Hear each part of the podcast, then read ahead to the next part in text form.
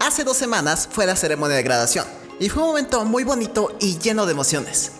Pero, ¿cómo es que me siento que yo no voy a ver a mis amigos? De que nos vamos a estudiar en partes totalmente distintas. ¿Acaso este es el fin de nuestra amistad?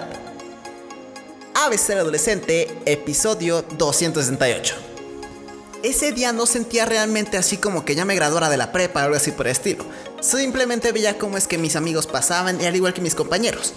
Todavía en mi mente existe un pensamiento de que los voy a ver en el agosto y de regreso a clases.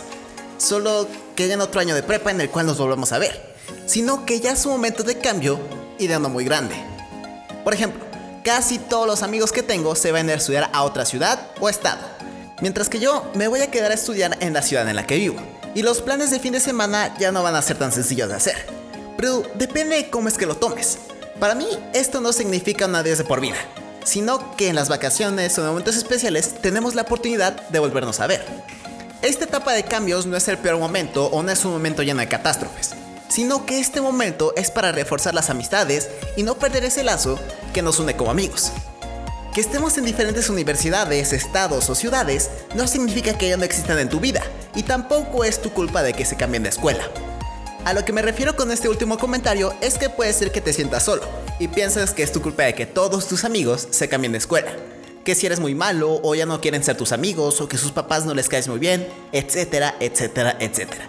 Y más que nada porque es ese sentimiento de soledad y ya hablamos sobre él hace la semana pasada. Sino que simplemente es una lección de ellos, cada uno de nosotros somos un mundo por conocer y cada uno de mis amigos y yo queremos estudiar cosas muy diferentes. Una amiga quiere estudiar animación, otro derechos, ingeniería industrial, negocios internacionales, actuación, administración de empresas, contaduría y en mi caso, desarrollo sustentable. Esto para mí luce como una nueva etapa de desarrollo de mis amigos y para mí, porque cada uno de nosotros va a tomar un camino muy distinto y con un área de estudios totalmente diferente. Yo realmente estoy emocionado de cómo es que nos vamos a ver dentro de cuatro años. Unos de viaje, otros en una maestría, etc. Cada uno va a tener un diferente futuro y nos vamos a juntar. Eso espero, claro.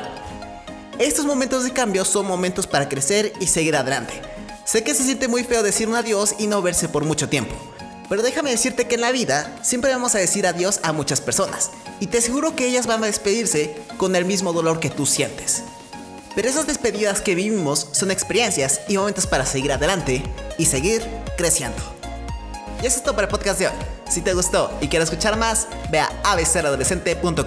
Recuerda que este podcast se sube los lunes, miércoles y viernes. Yo soy Andrés y recuerda que un adiós no significa el fin del mundo.